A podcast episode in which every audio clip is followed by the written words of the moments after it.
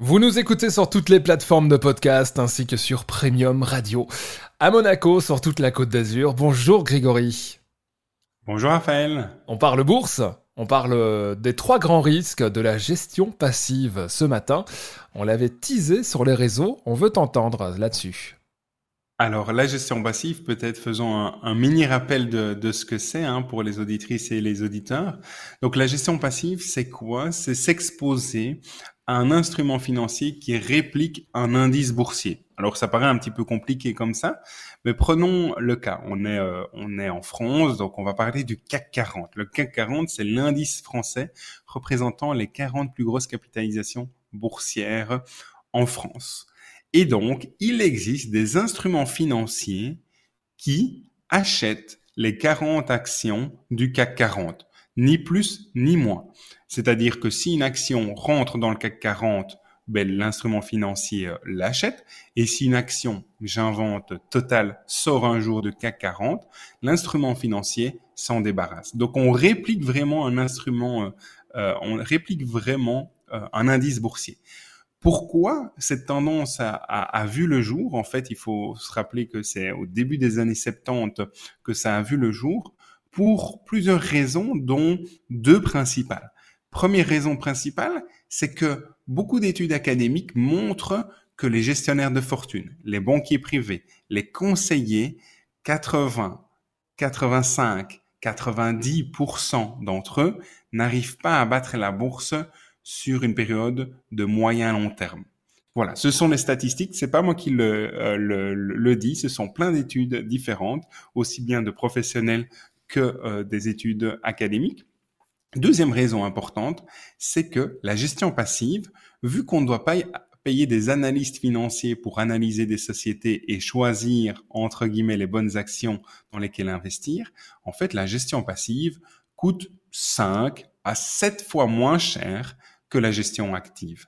Et donc, ça veut vraiment, c'est vraiment pour ces deux raisons une histoire de performance et une histoire de frais qui font qu'aujourd'hui, la gestion passive, depuis une dizaine, une quinzaine d'années, ça a le vent en, en poupe. Cependant, il y a quand même trois risques importants. Et le premier risque, le risque le plus important, en fait, je peux même me focaliser là-dessus, ce sont les émotions. Pourquoi? Parce que Raphaël euh, euh, pourra en, en, en, témoigner. Raphaël parfois me dit ah mais la bourse a chuté, est-ce que je dois acheter maintenant ou ne pas postposer mon achat mensuel? Ben voilà, puisque on peut acheter facilement un instrument financier, on peut l'acheter aujourd'hui à, 9h30 et le revendre à 9h35 par exemple, en fait, c'est un produit financier tellement accessible qu'on peut réagir sous le coup des, émotions. Donc ça, c'est vraiment le risque le plus important pour moi, ce sont vos, vos, vos émotions. Donc l'idée vraiment de la gestion passive, c'est quoi? C'est d'acheter idéalement tous les mois, le premier jour ouvrable de chaque mois, quelques dizaines ou quelques centaines d'euros, et puis de ne pas y toucher pendant minimum dix ans, voire plusieurs décennies. C'est vraiment l'idée de, de la gestion passive. C'est très bien d'avoir pris mon exemple, euh, Grégory. voilà. Donc, euh, et, Raphaël n'est pas le, seul justement. Il y en a beaucoup qui me disent ah mais la bourse a chuté de 15%. Est-ce que je dois continuer mes achats mensuels? Ben oui, continuer parce que on ne sait pas si ça va continuer à baisser ou à monter. Si ça continue à baisser, ben tant mieux parce que vous achetez moins cher. Et si ça remonte, tant mieux aussi puisque vous, vous continuez à acheter mensuellement et vous profitez également du, du rebond. Il y a également deux autres risques que je vais pas détailler maintenant parce que ça demande quand même quelques minutes, voire quelques dizaines de, de minutes pour les, les, expliquer. Le premier risque, c'est le risque de contrepartie. Ça veut dire quoi? Ça veut dire que un, instrument financier qui réplique de gestion, euh, un instrument financier sur la gestion passive il y a deux types de réplication.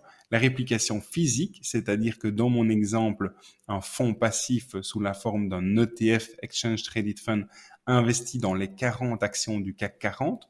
Donc, il détient vraiment en portefeuille les 40 actions du CAC 40. Donc, c'est une réplication physique.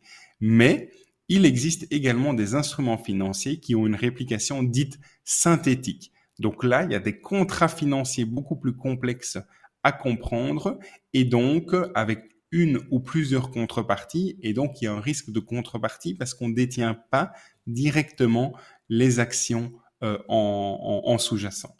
Et le dernier risque important, c'est le risque lié à l'activité de prêt de titre.